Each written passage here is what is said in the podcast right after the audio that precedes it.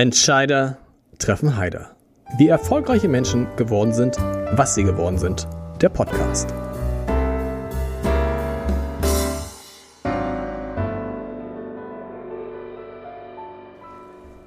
Herzlich willkommen. Mein Name ist Lars Heider und heute habe ich, Achtung, einen Sachbuch- und Romanautoren zu Gast, einen Literaturkritiker, einen Übersetzer, einen Fußballexperten, einen Podcaster, den Vizepräsidenten der Marcel Proust Gesellschaft, ein Mitglied der Deutschen Akademie für Fußballkultur und dazu noch den Chef des Hamburger Literaturhauses. Und das klingt so, als wären wir hier so 30 im, im Podcaststudio. Natürlich nicht. Es ist nur ein einziger Mann und auf den freue ich mich tierisch, weil er das Alters macht, was ich gerade aufgezählt habe. Rainer Moritz ist da. Herzlich willkommen. Einen schönen guten Tag. Schön, dass Sie, schön, dass Sie da sind. Fußballfan und Vizepräsident der Marcel Proust Gesellschaft. Wie passt das zusammen? Ja, das passt zum Glück zusammen. Sie haben noch etwas vergessen, was man da noch einfügen müsste. Dann wird die Sache noch schlimmer. Ich bin der einzige Literaturhausleiter in Deutschland, der auch als Schlagerexperte fungiert. Also wenn jetzt Helene Fischer irgendwas macht, äh, auch sofort dazu was sagen kann. Nein, das war komischerweise bei mir immer so, dass ich versucht habe, verschiedene Dinge zu machen. Nicht, weil ich es mir vorgenommen habe, sondern weil sie mich interessiert haben. Und mich hat der Fußball seit Kindesbeinen äh, interessiert, mich hat die Literatur schon als Grundschüler, als Gymnasiast interessiert. Und zum Glück war es so, obwohl das früher noch viel entfernter war, also Fußball, Literatur, da hat man vor 20 Jahren, 25 Jahren gesagt, das geht gar nicht. Da haben die Literaturexperten den Fußball, die Sportschau bei heruntergelassener Jalousie äh, sich angesehen zu Hause. Äh, das hat sich gelockert, zum Glück, darüber bin ich sehr froh. Aber ich habe das immer in meinem Leben so hinbekommen, dass das eine das andere nicht gestört hat. Und Sie haben das richtige Stichwort schon gesagt, wenn dann manche mal die Nase rümpfen, ja, der schaut sich Fußball an, der hört sogar womöglich Helene Fischer oder alte Schlagersänger der 70er, 60er Jahre. Aber wenn man dann sagt, Vizepräsident der Marcel Proust Gesellschaft, oh. das hat so einen Totschlageffekt letztlich, dann traut sich niemand mehr was zu sagen. Aber Sie merken das selber gerade schon, irgendwie muss man sich als Kulturschaffender, als Intellektueller am Ende dann doch immer entschuldigen, wenn man sich für Fußball interessiert. Es sei denn, man interessiert sich in Hamburg für den FC St. Pauli, dann geht es. Ja, das hat sich aber deutlich gebessert. Ich erinnere mich gut an Zeiten, wo das eben kaum äh, kompatibel war. Aber wenn Sie heute schauen, wenn eine Europameisterschaft ist, eine Fußball-Weltmeisterschaft, man hat manchmal den Eindruck, man wird im Feuilleton der Frankfurter Allgemeinen nur eingestellt, wenn man Fußballkenntnisse hat, wenn man dazu etwas sagen kann unter gesellschaftspolitischen oder kulturwissenschaftlichen Bezugspunkten. Da hat sich in den letzten 20 Jahren, wofür ich sehr dankbar bin, doch einiges verändert. Das heißt, man ist offener geworden und man kann kann mühelos zugeben, dass man an einem Tag abends die neue Prosa von Peter Hand geliest und am nächsten Tag die Bundesliga-Konferenz am Radio fiebernd entgegennimmt. Also das geht mittlerweile zusammen und das hat sich zu meinen Gunsten, wenn Sie so wollen, entwickelt. Okay. Und vor allen Dingen gibt es ja einen ganz klugen Satz eines ähm, Fußballers, den vielleicht viele gar nicht mehr kennen, Peter Radenkovic. Mein der, Lieblingstorwart. Ihr Lieblingstorwart. Sie sind ja 1860 München-Fan, das muss man dazu sagen. Eingetragenes also, Mitglied. Uiuiui. Da, da könnte man eine ganze Sendung zu machen. Machen wir aber nicht. Aber Peter Radenkovic hat eigentlich den Satz gesagt, der alles sagt, was man im Leben wissen muss. Es gibt keine unhaltbaren Bälle. Punkt. Das war für mich ein Schlüsselsatz. Das steht in einem frühen Buch. Das Spielfeld ist mein Königreich. Das hat mir meine bayerische Tante, ich war vielleicht neun oder zehn, zum Geburtstag oder zu Weihnachten geschenkt. Und dieser Satz hat mich komischerweise schon damals fasziniert. Man hört ja oft in Sportreportagen, unhaltbarer Ball, Torwart konnte nichts machen. Aber Radenkovic hat damals so argumentiert, es gibt sie nicht. Und ganz logisch, ich muss als Torhüter nur am richtigen Ort stehen, am ja. richtigen Platz mich befinden im Tor, dann halte ich jeden Ball. Das hat mich so ein bisschen immer geleitet. Man kann äh, auch unhaltbare Bälle halten. Gilt fürs ganze Leben. Sie waren ja früher auch mal Schiedsrichter. Ich übrigens auch, allerdings beim Basketball. Ja. Und ich habe mir dann bei Ihnen gedacht, so Schiedsrichter sein ist eine super Vorbereitung, wenn man dann später Kritiker wird. Ne? Man muss sagen, das geht und das geht nicht und das schmeiß ich und das schmeiße ich raus mein oder Bruder weg. behauptet das bis heute, dass das ein Charaktermerkmal von mir ist. Ich wollte ja auch noch Lehrer eine Zeit lang werden. Ich habe auch das Lehramtsstudium deswegen aufgenommen und keinen Magisterstudiengang aufgenommen, damals in Tübingen. Nein, mein Bruder sagt auch immer, Schiedsrichter, Lehrer, Kritiker, das passt doch alles wunderbar zusammen. Was das über meine Persönlichkeit aussagt, das überlasse ich lieber anderen. Aber das mit dem Schiedsrichtern hat sich zufällig ergeben. Ich habe mit 16, 17 eben ein Spiel gepfiffen, weil niemand da war. Wie immer, keiner will den Schiedsrichter geben. Und habe dann aber die Prüfung gemacht gemacht und habe das, ich muss das ehrlich sagen, leidenschaftlich acht Jahre lang gemacht, auch als Linienrichter. Und dann war das Studium äh, in Tübingen, dann war ich jeden Samstag, Sonntag unterwegs, dann musste ich es schweren Herzens aufgeben. Aber wenn ich heute ein Fußballspiel anschaue, ich habe ja viel über auch Fußballschiedsrichter publiziert ja. in den letzten Jahren, ich rufe zu Hause am Schirm gelb, rot, abseits, das hat man im Blut drin und das kriegt man auch nicht mehr los. Und hilft das tatsächlich auch äh, als Vorbereitung auf das Dasein als Kritiker? Ich glaube, was tut ein Literaturkritiker? Er tut letztlich äh, etwas, was ein Schiedsrichter auch tut. Er muss Urteile fällen. Äh, beim Schiedsrichter ist das manchmal etwas leichter, weil die Kriterien vom Handspiel vielleicht abgesehen etwas deutlicher sind. Das heißt, das war ein Foul, das war ein Einwurf, das war ein Eckball. Als Literaturkritiker tut man sich da natürlich schwerer. Es gibt keine objektiven Kriterien, wenn Sie Literatur beurteilen. Man kann Argumente sammeln, man hat eine gewisse Belesenheit. Aber unter dem Strich gibt es natürlich Berührungspunkte. Man muss auch letztlich meinungsstark sein. Mir hat diese Schiedsrichterzeit auch viel genutzt. Ich war ja, Sie müssen sich vorstellen, ich war 18, 19 auf schwäbischen Dorfplätzen. Die Spieler waren fast alle älter. Da müssen sie sozusagen äh, sich die dünne Haut ablegen. Da wird man beleidigt, da wird man beschimpft. Auf dem Dorfplatz gibt es keine Ordner, die sie schützen. Da habe ich wunderbare Anekdoten von der Messerattacke bis zum Auto, dass ich woanders parken musste, um wieder heil nach Hause zu kommen, erlebt. Das härtet in gewisser Weise ab und ich möchte diese Zeit auf gar keinen Fall missen. Sie haben es gerade gesagt, was sind denn eigentlich Kriterien, nach denen so ein Literaturkritiker geht? Ich habe immer den Eindruck, naja, der liest das Buch und dann gefällt es ihm oder nicht. Und seine Legitimation zieht er daraus, dass er halt schon ganz viele Bücher gelesen hat die ja, nicht das, setzt, das, das setzt sich aus verschiedenen Bausteinen ja. zusammen, da haben Sie völlig recht. Man hat natürlich einen Lesefundus sich im Laufe der Jahre äh, angelesen. Man weiß auch, was hat es schon mal gegeben. Ist das ein Buch, das sozusagen nur nachgemacht ist? Ist das ein Buch, äh, wo man spürt, da ist nichts Neues dazugekommen? Man kann sprachlich analysieren, man kann bestimmte Bilder vergleichen, aber es ist nicht wie im Weitsprung, wo man sagt, hier ist jetzt jemand 8,20 gesprungen, der andere ist 8,10 Meter gesprungen, also ist die Siegerfrage gelöst. Nein, das gibt es in der Literatur nicht, was aber auch den schönen Effekt Effekt hat, dass selbst der professionelle Kritiker, ich erlebe das ja selber bei Veranstaltungen mhm. immer, sich auseinandersetzen muss mit dem, der sagt, ach, mir hat das aber gut gefallen. Dann muss man selber seine eigenen Gründe auch nochmal überlegen, warum ist jetzt dieser Thriller vielleicht doch nicht das Gelbe vom Ei. Das heißt, Literaturkritik ist also eine, ist eine Auseinandersetzung mit Kriterien, mit Argumenten, auch mit Bauchgefühlen. Ein Kollege von der FAZ hat mal zu mir gesagt, hat mir zugeraunt, ja, er würde, wenn er einen Roman liest, würde ihm sein Bauch sagen, das ist ein gutes Buch, das ist ein schlechtes Buch. Und dann würde er für dieses Bauchgefühl Argumente sammeln. Okay. Würde er versuchen, eins nach dem anderen stilistische, sprachliche, thematische Gründe zusammenfügen, um sein Bauchgefühl sozusagen zu verifizieren. Lesen Sie tatsächlich jedes Buch, was Sie besprechen, bis zum Ende?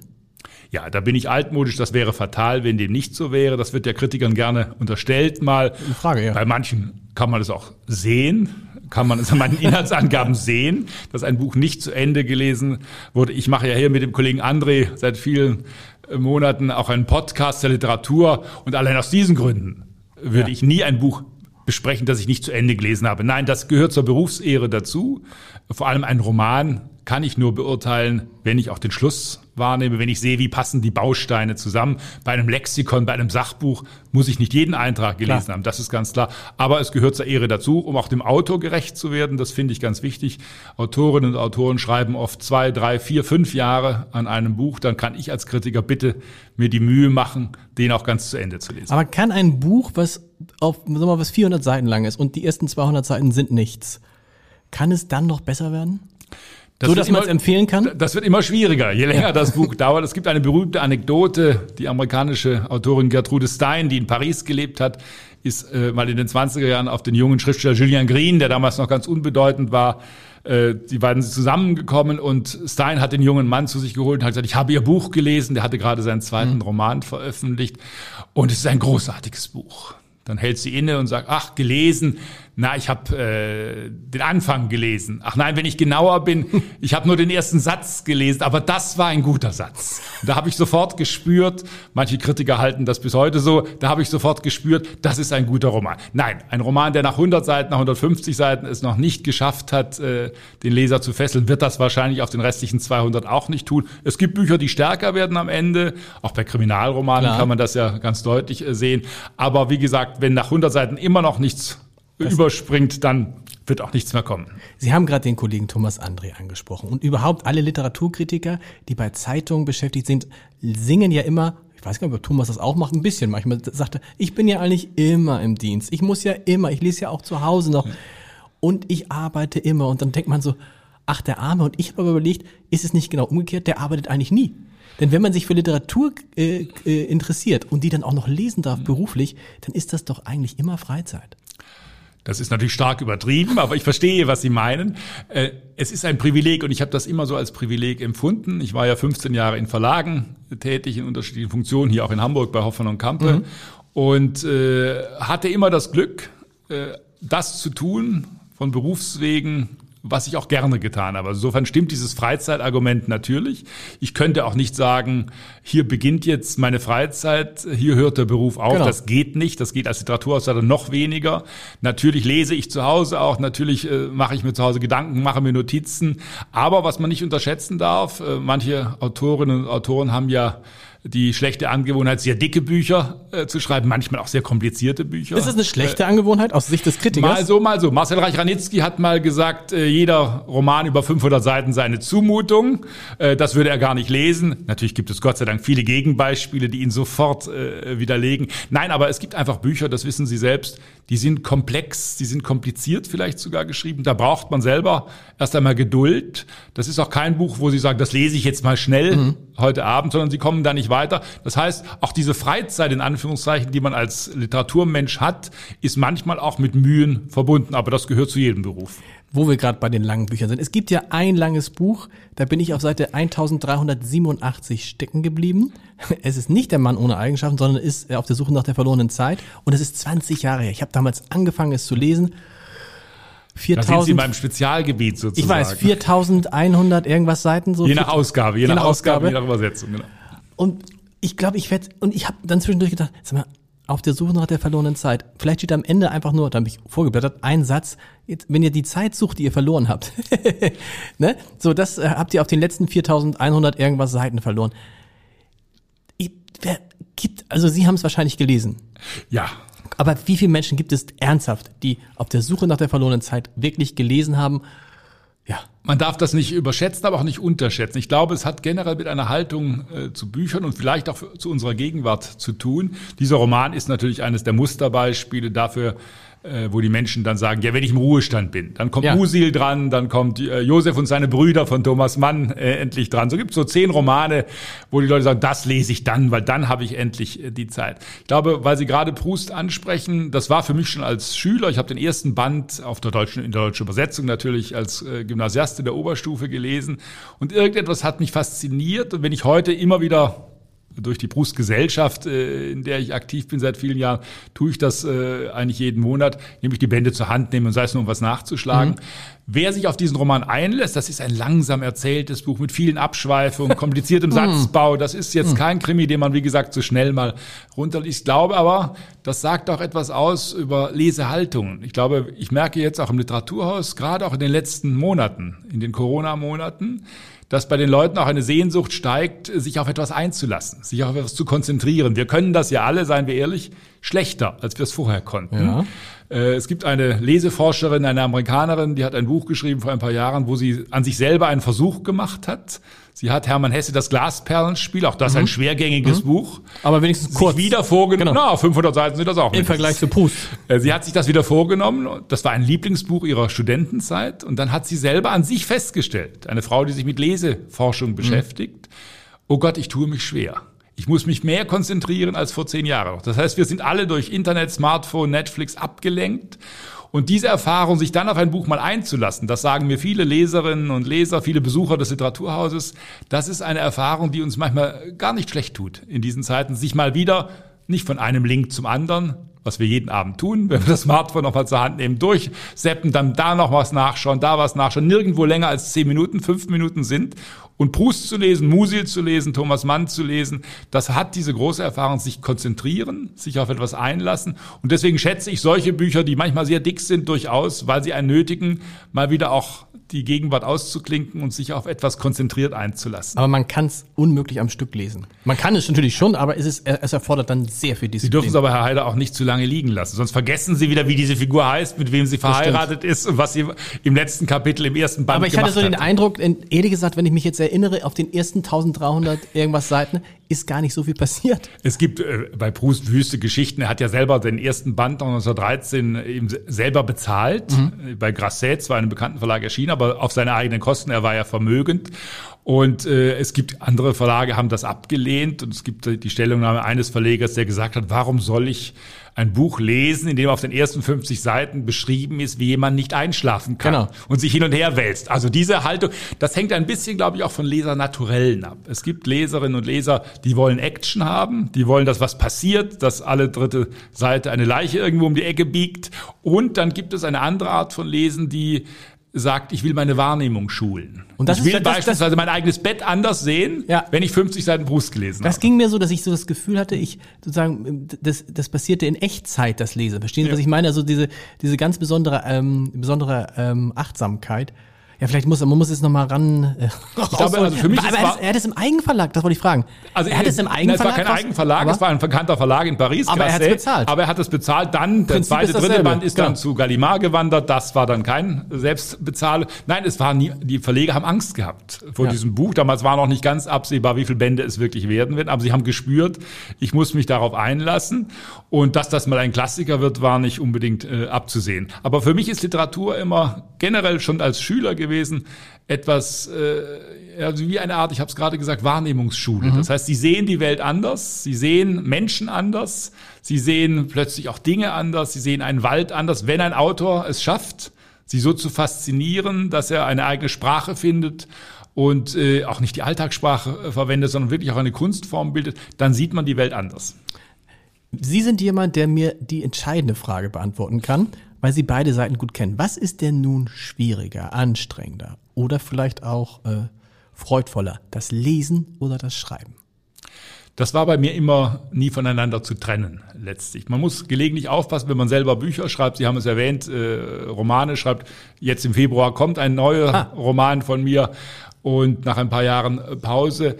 Man muss dann aufpassen, dass man sich nicht von anderen Autorinnen und Autoren von deren Stil beeinflussen lässt. Also wenn man jetzt, was weiß ich, zwei Jahre lang Proust am Stück liest, ist die Gefahr nahe, äh, dass man dann auch ein bisschen versucht, wie Proust zu schreiben. Stimmt. Es gibt Beispiele, Thomas Bernhard ist ein Musterbeispiel, der hat viele jüngere Autorinnen und Autoren beeinflusst und wenn man deren Prosa dann liest, dann Furchtbar. merkt man sofort, die haben Thomas Bernhard ja. äh, gelesen. Mir ging es jetzt so, ich habe ganz viel meinen Kindern von Kirsten Boye vorgelesen, ja. die auch so unendlich lange Sätze, schöne lange Sätze macht und stellte dann bei einem Text fest, was hast du dir jetzt für einen riesenlangen Satz geschrieben und da fiel mir auf, zu viel vorgelesen. Es färbt ab, es färbt ja. ab, wenn man schreibt. Bei mir war das immer so eine Lebensform letztlich. Das heißt, ich schreibe und äh, lese ja am Tag bunt gemischt. Äh, so setzen sich alle Tage zusammen. Es gibt, glaube ich, keinen Tag, an dem ich äh, nicht beides tue okay. in irgendeiner Form, sei es mal eine Rezension, sei es eine kurze Glosse oder auch, das müssen gar nicht längere Textstücke sein. Aber das Schreiben ist natürlich auch eine Art Wahrnehmungsveränderung. Ich habe oft festgestellt, das werden Sie kennen, dass man einen Gedanken klarer sieht wenn man ihn niederschreibt. Ja. Das heißt, wenn man nur darüber spricht, äh, selbst mit Kollegen darüber spricht, kann man sich auch über was klar werden. Aber ich habe ganz oft gemerkt, ach, eigentlich habe ich das jetzt verstanden, nachdem ich gezwungen war. Äh, das geht Ihnen in Kommentaren wahrscheinlich auch so. Wenn man es zu Papier bringt, wenn man gezwungen ist, die Argumente auch sozusagen direkt aufs Blatt zu bringen. Was ist anstrengender? Beim Lesen hängt es davon ab, was es für ein Buch ist. Stimmt. Es gibt Bücher, die ich rezensieren muss äh, wo ich fluche nach 500 Seiten. Da es kann nicht sein. Warum hast du diese Rezension ja. angenommen? Du warst so gutmütig.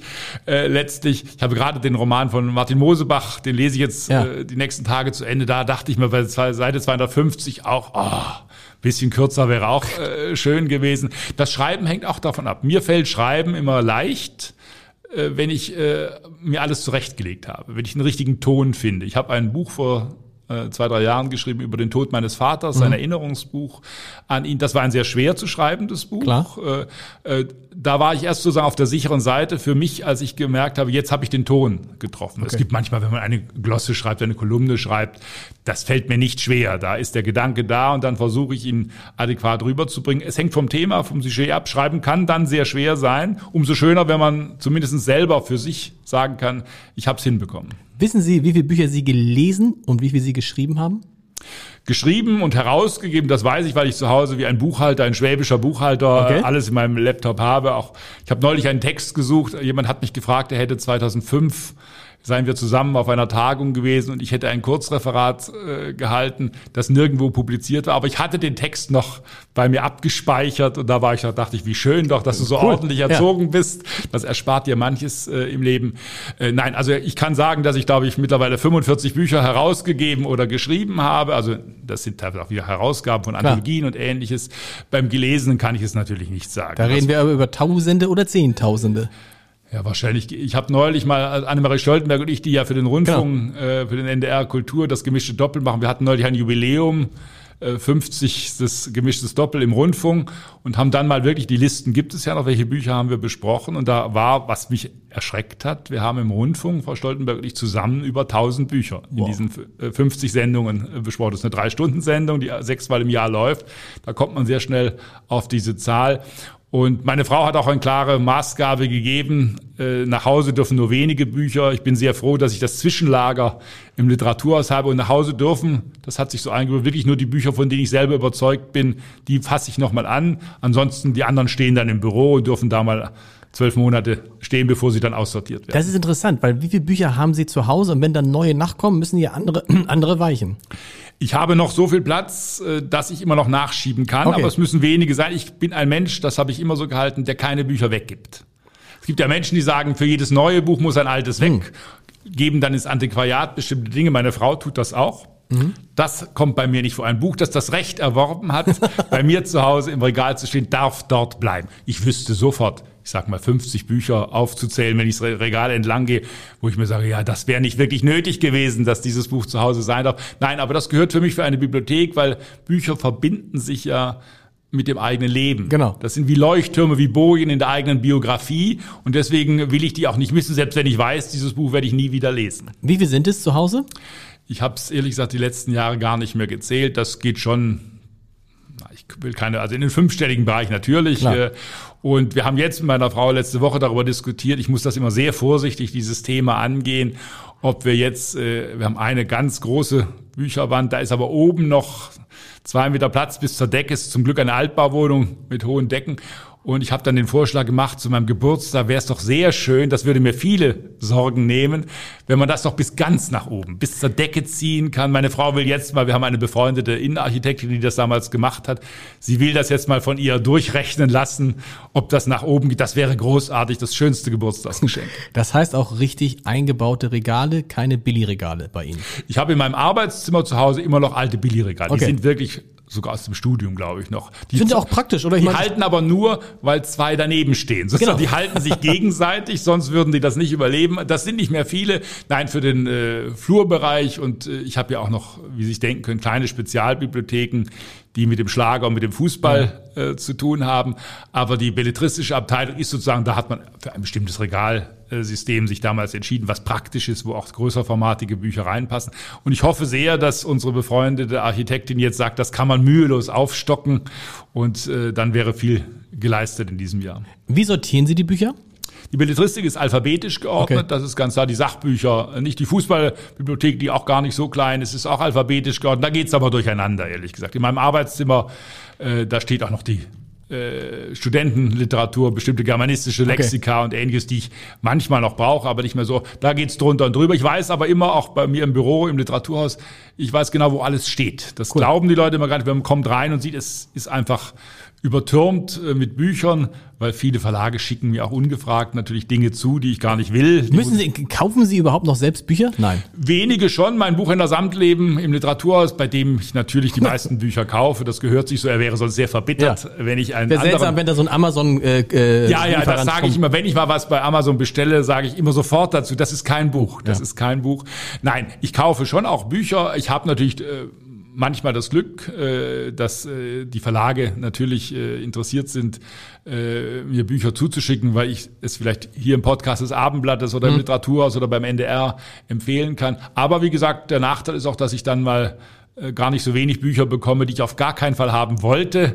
Und dann haben wir aber ein System im Literaturhaus entwickelt, dass die Kolleginnen wissen, dass ich alle zwei, drei Wochen aussortiere. Und dann wird weggeschmissen? Äh, nein, und dann wird die Kollegin, was dann übrig bleibt, okay. wenn was die Kollegen nicht mitnehmen, das kommt dann in ein Altersheim oder wir haben bestimmte Einrichtungen, die okay. dann mit den Büchern Also Bücher werden. wegschmeißen geht nicht. Nein, das kann ich nicht. Okay. Wir sprechen mal über das Lesen. Sie haben es gesagt, als Kritiker müssen Sie jedes Buch zu Ende lesen. Ich jetzt als normaler Leser. Gibt es da irgendwie, also ich tue mich ja dann schwer nach 30, wenn ich merke, nach 30, 40 Seiten, dann höre ich auf. Seien Sie doch froh. Ist gut. Seien Sie doch froh. Ja. Ich wüsste nicht, wenn jemand aus Vergnügen liest. Ja, natürlich. Das muss, glaube ich, da klar unterscheiden, ob man aus Berufsgründen äh, ein, äh, ein Buch liest äh, oder ob man zum reinen Vergnügen Bücher liest. Ich bin auch, was das Leseverhalten angeht, sehr dafür, dass man sich selber auch fordert, gelegentlich. Das habe ich selber mhm. als äh, Student äh, auch schon festgestellt. Manchmal ist es gut nicht zu schnell aufzugehen. Sich durchzuquälen? Sich durchzubeißen. Tatsächlich? Okay. Es gibt dann trotzdem Bücher, wo man sagt, es hat sich nicht gelohnt, aber mhm. es gibt, glaube ich, schon dann diese Leseerfahrung, wenn man nicht so schnell aufgegeben hat. Äh, man merkt ja auch im Literaturhaus, merke ich das auch, wenn wir einen Heinrich-Böll-Abend machen, kommen weniger Leute, als wenn ich einen Robert Musil-Abend mache. Bei Böll sagen die Leute, das schaffe ich auch alleine. Okay. Das lese okay. ich, diese Erzählungen ah, so, okay. schaffe ich. Mhm. Aber bei Musil, das, das, da tue ich mich schwer damit. Bei Proust-Abenden ist es ähnlich.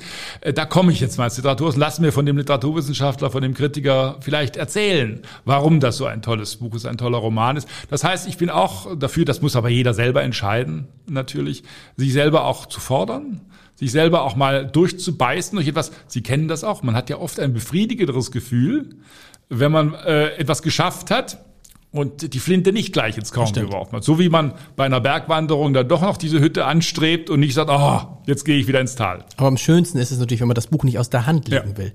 Die Frage ist immer, wonach wählt man das aus? Und Sie haben es angesprochen, der erste Satz ist auch für mich total wichtig. Und ich habe Ihnen mal zwei, ich habe uns mal zwei berühmte erste Sätze mitgebracht. Soll ich mir den ersten vorlesen? Ja. Silvestereinladung misstraute sie. Das ist ein wunderbar einfacher Satz. Der kann gar nicht einfacher äh, gebaut sein. Äh, er ist insofern neugierig machen. Ich glaube, das ist das Entscheidende. Ja. Erster Satz muss neugierig machen. Ich hatte mal einen Roman zu rezensieren, da war im ersten Satz schon ein grammatikalischer Fehler drin. Ich habe dem Verlag dann damals okay. auch geschrieben, sagte, so geht das nicht. Aber hier ist doch ganz klar, warum misstraute sie. Genau. Aus welchem Irgendwie Buch? kommt mir dieser Satz bekannt. Kommt Ihnen der Irgendwie ja? kommt mir, der könnte aus einem eigenen Werk sein, kann das sein? Ah, das habe ich, das finde ich, ich muss, das muss ich, ich, ich fange gleich an loszulachen. Ich erinnere mich an eine Szene, wo wir mal eine Blindverkostung gemacht haben in einem Podcast, der heißt Vier Flaschen, mit Hendrik Thoma, äh, einem der wenigen Master Sommeliers auf dieser Welt. Und in der letzten, in der letzten, in der letzten Blindverkostung trank er einen Rotwein und das war der Rotwein, für den war er allein Importeur in Europa. Und er kam irgendwie aus Neuseeland und er sagte, das ist ganz klar, es äh, kann sogar aus Deutschland kommen, vielleicht Frankreich. Wie gesagt, denk nochmal nach. Also, es ist ein Buch von ihm. Es ist aus dem Roman. Aus welchem Roman ist er? Sie müssen das doch, Sie müssen das doch Sie werden wissen. lachen. Das ist eine, äh, es ist nicht so viel Pferd in die Berge, oder doch? Doch. Doch, da sehen Sie, das, darauf hätte ich als erstes getippt. Es ist, äh, es klingt etwas komisch, aber es ist so, dass man, wenn man äh, viel schreibt, natürlich eigene Texte auch wieder vergisst. Na klar. Ich habe nie vergessen, wie mir, ich hatte mal auf einer Buchmesse ein Gespräch mit dem leider früh verstorbenen österreichischen Germanisten Wendelin Schmidt-Dengler. Mhm. Wir saßen dann beisammen, dann sagte er, er hätte ein schreckliches Erlebnis gehabt. Er hat sehr viel über Heimito von Doderer, auch so ein großer österreichischer Autor mit dicken Romanen. Da hätte er, hat, Schmidt-Dengler hat über dessen Werk sicherlich 20 Jahre, 25 Jahre publiziert. Und Schmidt denkt, er erzählte mir dann erschöpften Gesichtes, er habe gerade wieder einen Aufsatz geschrieben. Und dann hätte er nachgeschlagen, hätte er gesehen, dann erst gesehen, dass er zu diesem Thema, zu diesem Doderer-Thema schon vor 20 Jahren etwas geschrieben hätte, und das Schlimme für ihn sei gewesen, der Text von vor 20 Jahren sei besser gewesen als der aus der Gegend. Also man vergisst als Autor, man vergisst eigene Texte. Mir geht das manchmal bei den Romanen, da weiß ich natürlich schon, wie ja. die gingen. Aber bei, bei Rezensionen, da könnte ich mal behaupten, dieses Buch habe ich nie rezensiert und dann stelle ich in den Tiefen meines äh, PCs fest, da gab es doch. doch mal eine Rezension vor 15 Jahren. Und also insofern, eigene Sätze muss man nicht wiedererkennen. Ich bin froh, dass ich jetzt diesen Satz gelobt habe. Äh, Silvestereinladung misstraute sie, dass ich jetzt ohne sofort zu wissen, ich habe es vermutet, äh, dass das doch vielleicht ein ganz gut gebauter Satz ist. Genau, und der zweite ist auch von Ihnen, nämlich der zweite gute erste Satz, den ich gefunden habe, der Aufzug kam nicht. Ja. Finde ich einen guten ersten Satz. Denkt man so, oh, aber einfach, aber der Aufzug kam nicht, ist fast schon, ist so ein Buch, wo ich dann, wo ich weiterlesen würde. Das gilt aber auch, glaube ich, fast für alles geschrieben. Das werden Sie als Journalist auch kennen.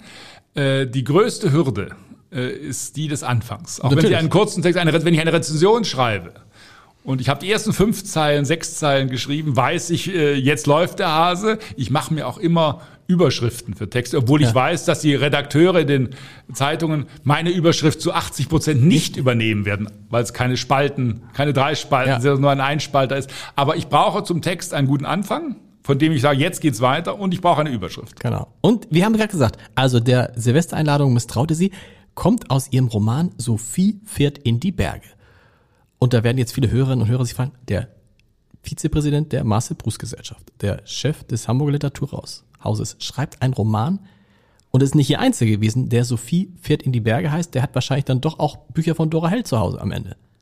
Ich habe Bücher von? Dora Hell zu Hause, ich habe auch Bücher von Hera Lind zu Hause, aus einem sehr guten Grund, weil ich glaube, äh, und da bin ich zum Glück in meinem ganzen Leben immer vor Hochmut gefeit mhm. gewesen. Was ja sehr sympathisch ist. Äh, nein, weil man glaube, man kann über äh, Bücher auch nur urteilen, mhm. wenn man äh, alle Klassen, sozusagen, alle Niveaus auch sich anschaut. Genau. Das heißt, ich kann nur sagen, warum ist ein Ingeborg Bachmann-Gedicht besser als ein Gebrauchsgedicht von irgendeiner Lyrikerin aus Hamburg-Bergedorf? Ja. Ich muss Kriterien entwickeln. Ich werde, erinnere mich noch gut, leider, als ich im Schulunterricht, ich habe mich ja sehr früh auch mit Schlagern beschäftigt, mhm. was völlig unüblich war. Das hat in meiner Klasse kein Mensch getan, hat sich mit deutschem Schlager in den 70er Jahren beschäftigt. Da war ich wirklich krasser Außenseiter. Ich habe dann aber einen, einen Lehrer gezwungen und habe gesagt, wir analysieren jetzt mal einen Schlagertext mhm. und habe dann den armen Lehrer damit traktiert. Aber es hatte auch da den Effekt, man lernt Unterscheidungen zu treffen, man lernt Kriterien äh, zu finden und dann kann ich sagen, warum ist dieses Buch von Hera Lind äh, literarisch in meinen Augen, aber vielleicht nicht nur in meinen Augen unbedeutender. Die Romane, die ich geschrieben habe, da war, hatte ich eine ganz klare Maxime. Ich wollte das. Ich habe das äh, relativ spät begonnen. Ich hatte mal ein Buch gemacht, wo sich das ein bisschen schon überlappt hat. Habe dann zwei Romane geschrieben. Das war Vor Sophie fährt in die Berge, die in Paris spielen, genau. weil ich das ganz gut kenne. Und mein Maßstab war immer die, das soll keine Prosa sein, die unbedingt für Literaturpreise in Frage kommt, aber sie soll auch nicht peinlich sein. Ja. Das war mir das Wichtigste. Sie können sich denken, dass die lieben Kolleginnen und Kollegen aus anderen Literaturhäusern, oh, die lieben Kritikerkollegen sofort hinschauen, ja, jetzt schreibt er auch noch einen Roman. Aber ehrlich gesagt, da habe ich es wie mit dem Fußball und mit dem Schlager gehalten, mich nicht so arg viel drum Auch noch ein Liebesroman. Es ist ja. ein Liebesroman. Und ich habe immer eine, äh, der neue Roman, der jetzt äh, ja. in den nächsten Wochen erscheint, ist auch wieder ein Roman mit einer Frau als Heldin. Das hat mich komischerweise immer interessiert, die Perspektive zu wechseln. Dann natürlich auch gespannt darauf, wie wird das dann aufgenommen. Ich kann mich da ehrlich gesagt nicht beklagen, das wurde sehr freundlich aufgenommen. Äh, ich habe vielleicht auch aus Berufsgründen, ich habe lange in Verlagen gearbeitet, jetzt auch im Literaturhaus, ich habe in meinem Berufsleben mehr mit Frauen als mit Männern zu tun mhm. gehabt. Das Verlagswesen äh, ist äh, weiblich bestimmt, im Literaturhaus sind auch mehr Kolleginnen als Kollegen. Und vielleicht hat mich das immer mehr interessiert, sozusagen die Sichtweise zu verändern, sich in eine andere, auch gerade in eine weibliche Perspektive hineinzuversetzen. Das habe ich jetzt im neuen Roman wieder mal nach ein paar Jahren versucht. Wie heißt der? der neue Als wäre das Leben so. Als wäre der Titel.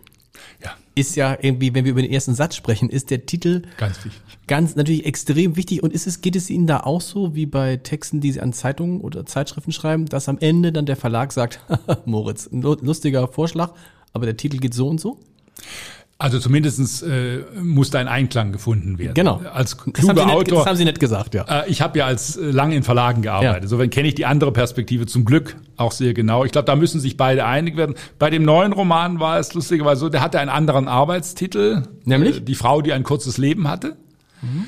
Und das lief bei mir immer so. Ich brauche so einen ja, Titel auch ja. beim Schreiben. Und dann habe ich mit dem Verlag, äh, mit der Lektorin sehr offen gesprochen. Da hat sie gesagt, ja, es gäbe leichte Bedenken im Verlag. Das sei so negativ. Ja. Wo man da weiß, da stirbt die Hauptfigur wahrscheinlich. Und das hat mir sofort eingeleuchtet. Total. Es war auch kein Titel, an dem ich jetzt mit Leidenschaft. Und dann habe ich aber selber äh, fünf, sechs, acht, neun Vorschläge an den Verlag geschickt. Und einer war eben dieser ungewöhnliche als Titel, wär als wäre das Leben so. Der hat so was Konjunktivisches, der hat so was Offenes letztlich auch. Und schönerweise waren dann im Verlag sofort alle, und da zählen ja auch die Verlagsvertreterinnen und Vertreter dazu, das zählt der Verleger selber dazu, sofort gesagt, ja, das ist es. Und, und, ich finde, die haben auch recht. Ich finde, der andere wäre einfach negativ. Also mich hätte das abgestoßen. Ja, ja genau. Nein, und jetzt äh, läuft äh, das Buch, als wäre das Leben so.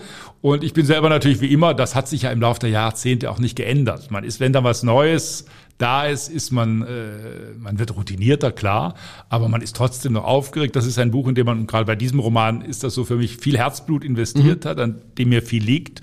Und jetzt will man wissen, Wie reagieren die Leserinnen und Leser? Natürlich. Und wenn wir über Titel sprechen, es gibt auch, ich habe zwei schöne Titel von Büchern von Ihnen noch gefunden, wo man sieht, wie wichtig dieses Verkaufen ist. Sie ahnen, welche es sind. Matratzen-Desaster ist der eine und wer hat den schlechtesten Sex ist der andere. Das ist das gleiche Buch sogar. Ah, ist Äh, Matratzen-Desaster ist die Überarbeitung des Buches. Oh, Bei dem Wer hat den Betrug. schlechtesten Sex, das war lustig so. Das ist ein Ja. Buch gewesen, das ist in der Deutschen Verlagsanstalt, also bei einem Random House Verlag erschienen. Es geht darum, kurz gesagt, äh, ich, ich habe über viele Jahre festgestellt, dass sich große Autoren, Autoren häufiger als Autorinnen, Ja. Äh, schwer tun, wenn es um Sexszenen geht. Da versagt selbst der beste Autor plötzlich, da wird es peinlich, schwül, glitschig und alles Mögliche. Die habe ich gesammelt und habe daraus dieses Buch Wer hat den schlechtesten Sex gemacht. Das war übrigens ein Titelvorschlag des Verlages. Was- da was war hat ich sich- was nicht hundertprozentig glücklich damit. Was hat sich, was hat sich am besten verkauft? Sophie fährt in die Berge, Matratzendesaster, wer was, was ist so die, Nein, also ich, äh, die besten verkauft, ich muss kurz nachdenken, waren die Paris-Romane, das war Madame Cotard und eine Ahnung äh, von Liebe. Äh, das war selber mein erster Roman gewesen, der ging auch im Taschenbuch äh, bei Pieper äh, gut weiter. Nein, ich, man hofft immer, ich habe nie auf Bestseller-Erfolge geschielt. Man freut sich, wenn Tatsächlich nicht? Nein. Man freut sich, wenn man weiß ja, wissen Sie, wenn Sie 15 Jahre im Verlag gearbeitet haben, Wie schwer das dann ist. wissen Sie, dass dieses oder jenes Buch kann vom Thema Ja. jetzt gar nicht. Natürlich bei einem Roman spekuliert man äh, darauf, ich hoffe jetzt auch beim neuen Roman darauf, dass der viele Leserinnen und Leser Ja. findet. Ist ganz klar. Letztlich, und wie gesagt, noch um, um den schlechtesten Sex, um das zu Ende zu erzählen, wir haben dann bei Reklam vor zwei Jahren eine Neuauflage gemacht und da habe ich gesagt, ich will aber einen anderen Titel. ja. Das war mit dem, wer hat den schlechtesten Sex? Nach dem Motto, kaufen Sie gern ein Buch, Herr Heider, wo es nur um schlechten Sex geht. Viele Der Leute ist- denken sich, Hauptsache es geht um Sex. Der, ja, aber der ist in der Literatur leider häufiger, der schlecht beschriebene Sex als der Okay. gut beschriebene Sex. Und dann haben wir auch nach längerem Überlegen mit dem Lektor bei Reklam dann für die Taschenbuchausgabe gesagt, jetzt heißt es Matratzendesaster. Ähm, was ist überhaupt viele Leserinnen und Leser? Also wann sa- sagen Sie, das hat sich gelohnt, das Buch zu kaufen? Weil viele, die Bücher schreiben, äh, wundern sich dann, wenn dann plötzlich irgendwie die 500 oder 600 Bücher sie nur verkaufen. Das ist, glaube ich, die Norm, also das ist Hm. Das ist jetzt schon fünf, die das ist- unterste Grenze. Die großen Verlage können solche Bücher gar nicht machen. Genau. Ein Verlag wie Rowold oder Hoffmann und Kampe kann kein Buch verlegen, von dem sich nur 500 ba- verkauft. Das passiert manchmal auch, Genau. weil man falsch kalkuliert hat, weil man es falsch eingeschätzt hat. Ich glaube, man darf äh, nicht von vornherein nur auf den Erfolg schielen. Es gibt Autoren, das ist auch ja völlig legitim, die sagen, ich will, ich muss davon leben. Ich muss mir einen historischen Roman ausdenken, die Päpstin, die Wiedergängerin, die Rosenzüchterin, was weiß ich, wie sie alle heißen, äh, der sich gut verkauft. Das klappt zum Glück nicht auf Befehl. Viele Leute haben damals gesagt, sie erinnern sich noch, als Hera Lind, Super Vibe, diese ersten großen Erfolge hatten. Mit dem sogenannten Frauenroman als Genre kam das ja damals auf. Dann haben sich viele gesagt, ja, was diese Lind kann. Das kann ich kann auch. ich ja auch schon zweimal. Schönerweise klappt das eben nicht. genau. Auch zum Bestseller schreiben, wenn man das wirklich anstrebt, auch zum Krimi schreiben, gehört äh, nicht nur ein guter Titel, gehört nicht nur ein guter Plot, sondern man muss es auch können. Man Ja. muss dieses Genre Unterhaltungsroman auch bedienen können. Das heißt, es gibt äh, großartige Bücher. Man weiß, dass Franz Kafka äh, grauenvolle Verkaufszahlen letztlich, aber er wird bis heute äh, gelesen. Das muss man wirklich vom Fall zu Fall unterscheiden. Jeder Autor, jede Autorin wünscht sich eine große Leserschaft. Daran führt, glaube ich, kein Weg. Aber was vorbei. ist eine, ich hatte Klaus-Peter Wolf in, in Ja. diesem Podcast, der dann sagte, ja, die Startauflage liegt jetzt bei 800.000. So, das ist andere Liga, aber was ist so für so, für so, was ist so für so, für so, ein- für so ein Buch, was dann auch ein- meinetwegen noch einen Anspruch, also ein Buch, was einen Anspruch hat, was gute Kritiken kriegt und was sich dann noch gut verkauft? Reden wir da über 10, über 15.000 oder über 100.000? Also wenn Sie sich die aktuelle Bestsellerliste anschauen, Ja. kann auf die letzten zehn Jahre auch zurückkurbeln, Ja. das Ganze. Es ist immer wieder erstaunlich, dass auf den Bestsellerlisten nicht nur Schrott steht. Mhm. Das wäre vermessen. Manche Kritiker sagen, was sich gut verkauft, kann gar kein gutes Buch Genau. sein. Das ist Unsinn. Wenn Sie an Daniel Kehlmann denken, auch an Bücher von Martin Walser. Äh, Es gibt sehr viele Beispiele zum Glück aus den letzten 10, 15, 20 Jahren, wo auch auf die Bestsellerliste Bücher gelangt sind, die literarisch großartig Ja, sind. genau.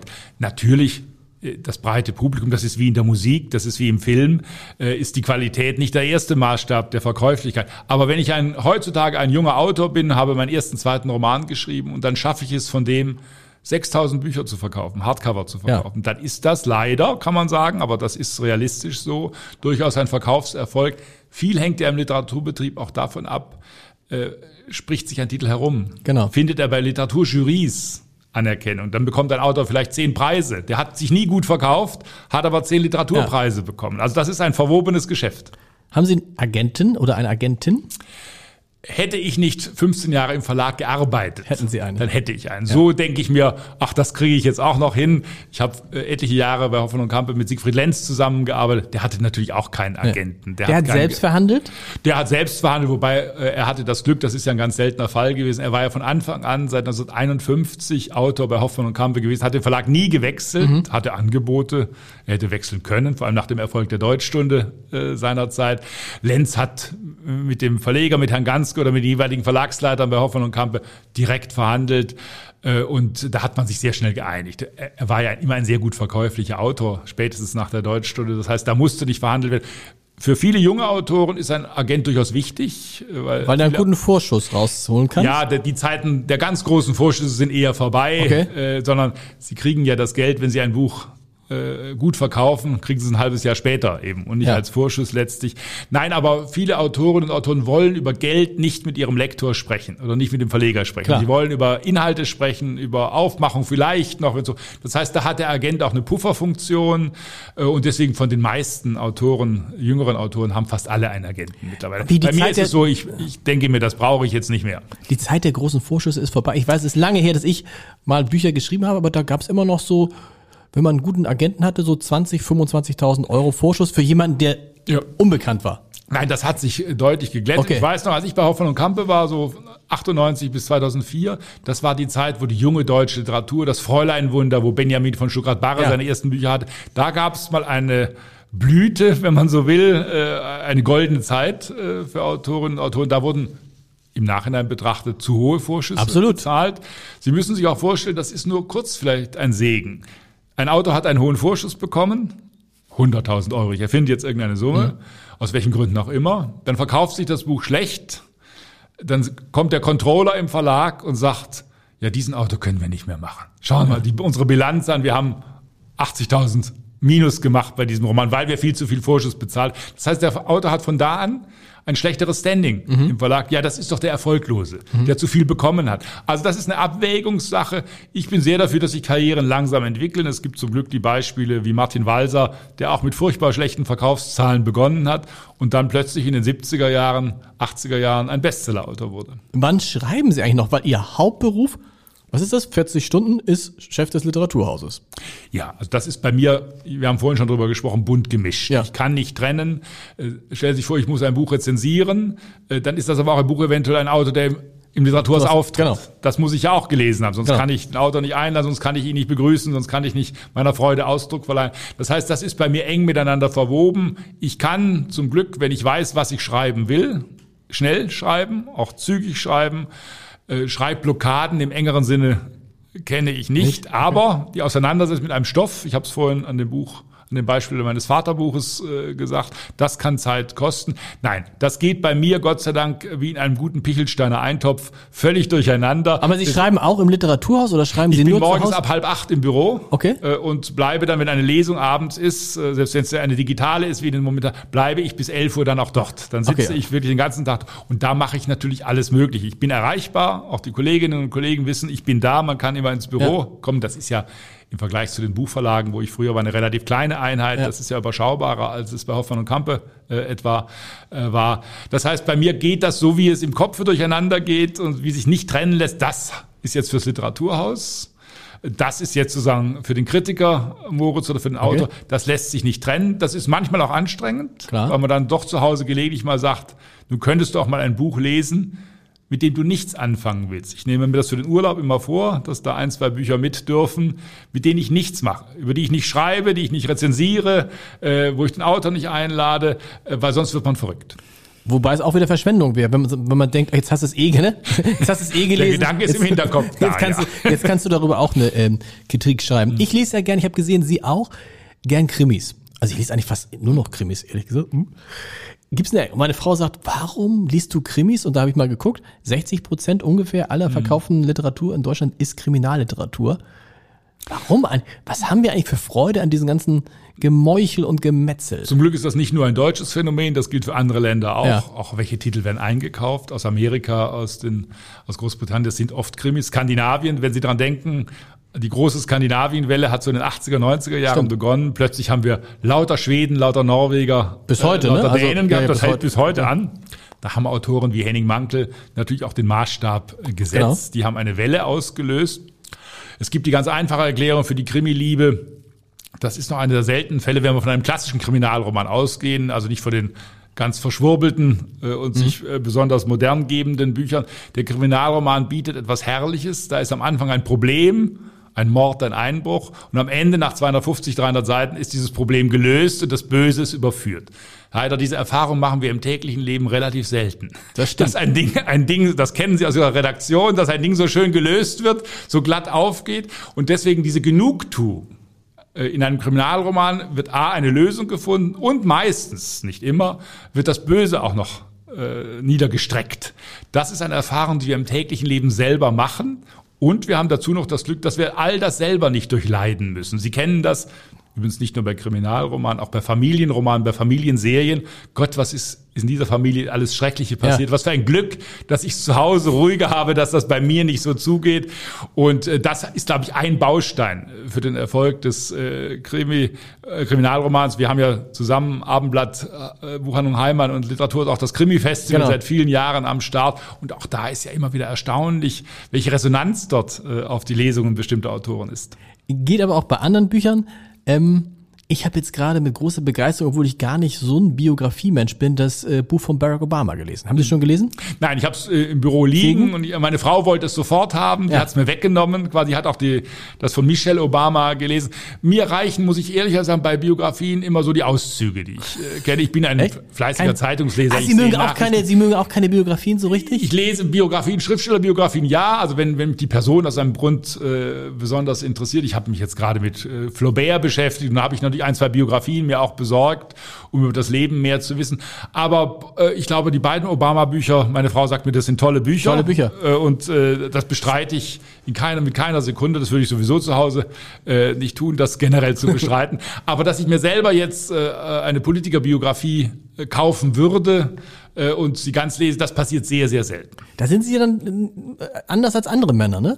Also wenn ja. ich die, das ist ja sowieso, das ist ja schön, dass, man, dass ich mal mit einem Mann zusammensitze, der viel liest, weil in meinem Freundesbekanntenkreis so, das ist die Ausnahme. Also, also ich lese jetzt auch relativ viel, ich lese, lese auch viel Kriminalliteratur und so, aber dann sind meistens immer die Frauen, die sich sagen, kann mhm. ich das mal ausleihen? Warum ist das nach wie vor so? Warum? Und wenn dann, dann so ein Mann mal was liest, dann mal so eine richtige Biografie. Also da, da ist, da denkt man, das sei viel Klischee dabei, nee. aber das stimmt nicht. Wer lange im Verlag gearbeitet hat, weiß das. Der sieht natürlich, welche Bücher, welche Titel verkaufen sich. Äh, und es gilt, das kann jede Buchhändlerin, jeder Buchhändler bestätigen, natürlich dieses Klischee in ähnlicher Form, wie Sie es gerade beschrieben haben. Ganz klar ist, äh, Frauen lesen mehr Romane, mhm. das ist ganz unbestritten. Ausnahme Kriminalromane vielleicht, Ausnahme Stephen King, Kettensäge-Romane, Gewalt, äh, äh, bestimmte Sachen, die also auch ins ganz Brutale gehen. Da plötzlich sind die Männer dann wieder auch gelegentlich da. Aber ganz klar ist, Frauen haben eine viel größere Vorliebe für Fiktion, für mhm. erfundene Geschichten. Es gibt die klassische Männerhaltung. Warum soll ich das lesen? Das ist ja gar nicht passiert. Mhm. Das hat sich jemand ausgedacht. Deswegen der Hang des Mannes äh, entweder zu Biografien, also Männer lesen eher, auch gerade Politikerbiografien, mhm. oder zu Sachbüchern, zu nützlichen Büchern. Büchern, aus denen ich etwas, wie repariere ich einen Traktor? Äh, in 20 Tagen. Also solche Bücher, aus denen man einen Nutzeffekt sofort erkennen soll. Frauen lassen sich viel stärker auf äh, erfundene Welten ein, lassen sich auch eher verzaubern äh, von diesen Welten. Da haben viele Männer, zum Glück nicht alle, äh, ich habe nie dazugehört äh, von Anfang an in meinem Leben, äh, eine Abneigung, ja fast eine Angst davor, sich auf eine erfundene Geschichte einzulassen. Wie ist es bei, beim Literaturhaus, Verhältnis bei den Zuschauern, Männer, Frauen, auch deutlich? Ja, ich würde ja. es im Schnitt, es hängt auch davon, hängt es ab, als wenn Martin Walser da war, oder Walter Kempowski, als er noch lebt, da war es ungefähr ausgeglichen okay. bei bestimmten Autoren. Bei Kriminalromanen ist es auch anders, die zusammen. Sonst würde ich in der Regel äh, schätzen, 70 bis 80 Prozent sind Frauen von den Literaturhausbesuchern. Wir hatten einmal vor vielen Jahren den Fall, als die sehr erfolgreiche Französin Anna Gavalda bei uns mhm. zu Gast war mit ihrem Bestseller Zusammen ist man weniger allein. Ich sage immer im Scherz, den Titel haben Männer schon gar nicht verstanden. Nee, da war kein, das einzig, heißt, da war kein einziger Mann, ne? man weniger. Ja. Es war ein Mann da von den 140, die im Saal im voll gefüllten Saal war. Ein Mann, der war mitgenommen im wahrsten Sinne des Wortes von seiner Ehegattin. Und, aber das war ein Musterbeispiel dafür. Also es gibt auch noch thematisch Unterschiede, dass bestimmte Themen, Sujets äh, nun noch mehr Frauen interessieren. Aber generell kann man sagen, äh, fiktionale Werke werden in der Regel von Frauen äh, gelesen und auch Literaturhausbesucher sind zu 70, 80 Prozent Frauen. Was lesen Sie gerade? Lesen Sie immer mehrere Bücher parallel? Ich lese sie hintereinander sozusagen. Ja. Es hängt oft von Rezensionsterminen Klar. ab, wenn ich weiß, ich muss nächste Woche im Rundfunk dieses Buch machen. Martin Mosebach, krass, war jetzt der letzte okay. Roman, weil ich den rezensieren muss. Da sagen Sie, geht so? Den werde ich jetzt, äh, ich habe drei Viertel jetzt geschafft, aber der Autor muss sich stark anstrengen, um mich davon überzeugen, warum er so ein dickes Buch geschrieben ja. hat. Ich kenne viele Bücher von Mosebach, die ich schätze, aber das gilt ja für alle Autoren. Nicht alle Bücher sind gleich. Auch die großen Autoren haben kleine Bücher äh, geschrieben.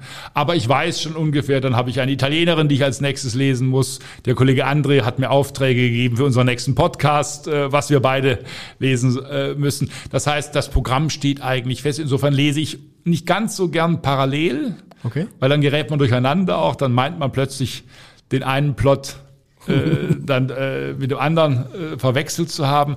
Also schon hintereinander, aber das in zügiger Folge natürlich. Sie haben ein Buch geschrieben, das heißt Überlebensbibliothek. Das, äh, da geht es also um Bücher, die man dringend braucht, wenn es wenn es einem auch mal schlecht geht oder ich will jetzt nicht auf die einsame Insel kommen, aber was wären so für mich so, auf, wir haben jetzt ja eine Stunde so zusammengesessen, was wären da für mich so Titel? Ja, ich würde Ihnen natürlich äh, besondere Bücher in die Hand geben, die sie sonst nicht lesen. Ich glaube, das ist, äh, die, ah, wenn Sie sagen, Sie lesen Krimis sowieso, Klar. dann würde ich Ihnen die nicht als erstes geben. Nein, das Buch, das ist bei, ich glaube, in vier, fünf Auflagen jetzt mhm. in verschiedenen Verlagen auch erschienen.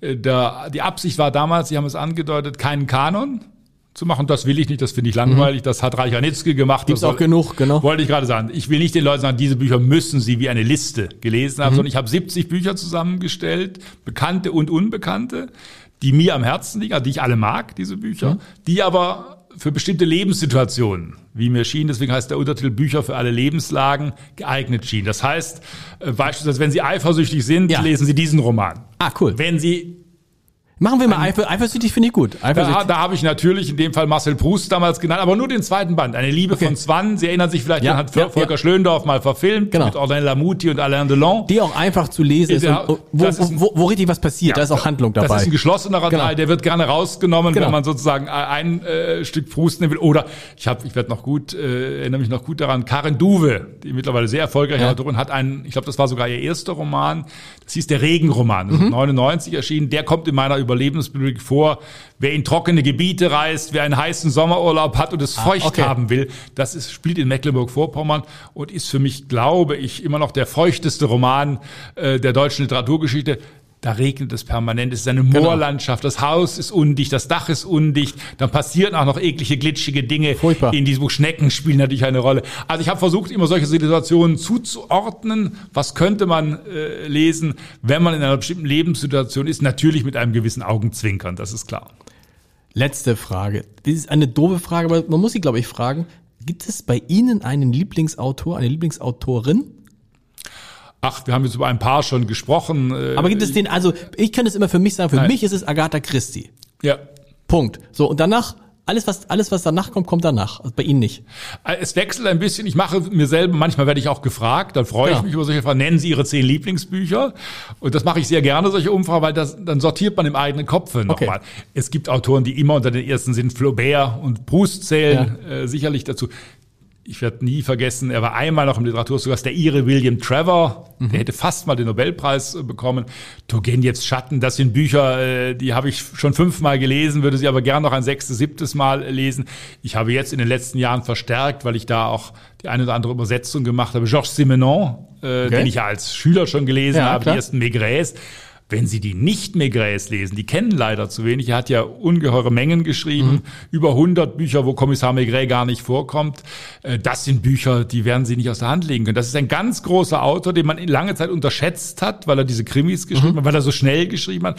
Ich würde Ihnen persönlich, Herr Heider, das Blaue Zimmer empfehlen. Schon gelesen. Von äh, genau. äh, Simenon, ein großartiges packendes Buch. Sonntag, ein Roman, der in der Provence spielt. Also Simenon wäre mit ein oder zwei Büchern auf meiner Zehnerliste auf jeden Fall auch dabei. Dann sagen Sie doch noch mal drei andere Wenn Sie sagen, Ihre zehn, das ist das Flaubert, ist Madame Bovary, Okay. William Trevor, Turgenevs Schatten äh, ist auf jeden Fall äh, dabei. Vielleicht sogar der Regenroman von Karen Duwe, über den ich gesprochen habe. Ich habe über den schwäbischen Autor Hermann Lenz promoviert. Genau. Der hat den Büchnerpreis immerhin bekommen. Nicht zu verwechseln, wie gesagt, mit, Mit Siegfried Siegfried Lenz. Da gibt es Bücher, die habe ich als 17-, 18-Jähriger gelesen, nicht ahnend, dass dieser Autor mein Leben über 20, 30 Jahre begleiten wird. Allein schon der Titel Der Kutscher und der Wappenmaler. Da ist man doch sofort in einer versunkenen Welt, da ist man in Wien, da spielt der Roman teilweise oder in Stuttgart. Also das wechselt zum Glück. Diese Liste hat dann Neuzugänge. Ich musste vor ein paar Jahren rezensieren den 1000 Seiten Roman der großen amerikanischen Autorin Donna Tartt. Die schreibt alle zehn Jahre einen Roman, nicht häufiger. Der Distelfink ist ein Krimi, ist ein packendes Buch. Ich Ist gut? ge- ja, ein sensationell Echt? gutes Okay. Buch. Ein sensationell gutes Buch. Ich musste es damals rezensieren und hatte das ganze Wochenende. Familie war ausgeflogen und habe dann, ich musste abgeben am Montag die Rezension, weil die wollten die ersten sein und habe dann von Freitag Nachmittag bis Sonntagabend äh, nur diese tausend Seiten der Distelfink gelesen und dann am Montag die Rezension geschrieben. Eine Lektüre, die ich so, eine Lektüre, die ich sofort wiederholen würde. hole ich mir sofort. Vielen Dank. Es war mir ein Vergnügen. Dankeschön.